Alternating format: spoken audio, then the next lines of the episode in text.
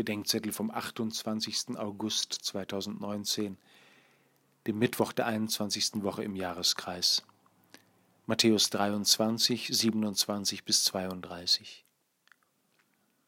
Was hätten wir in der Zeit unserer Vorfahren getan? Wir wären nicht wie sie am Tod der Propheten schuldig geworden, lässt Jesus die Schriftgelehrten und Pharisäer sagen. Wir hätten Widerstand geleistet, wir wären auf der richtigen Seite gewesen.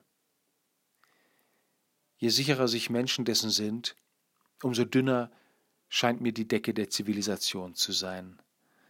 Ein junger katholischer Politiker erklärte mir neulich, das Lebensrecht ungeborener Menschen sei religiöse Ansichtssache.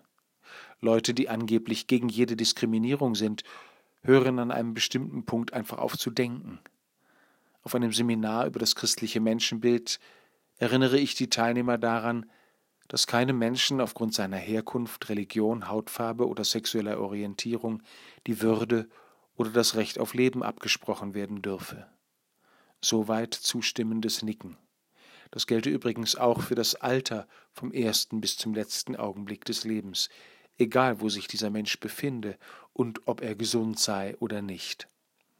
Da war es mit der Einigkeit vorbei, und ein Teilnehmer sagte unter dem Nicken anderer, Darüber wolle er nicht urteilen.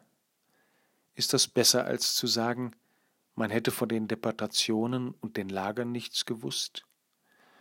Es mag Ausnahmen gegeben haben, aber in der Schuldgeschichte der Welt sind wir Söhne von Prophetenmördern, und wir sind gefährdet wie sie. Anstatt uns auf dem Richterstuhl der Geschichte über das Leben unserer Vorfahren zu erheben, sollten wir angesichts ihres gebrochenen Lebens vor allem eins tun, uns bekehren.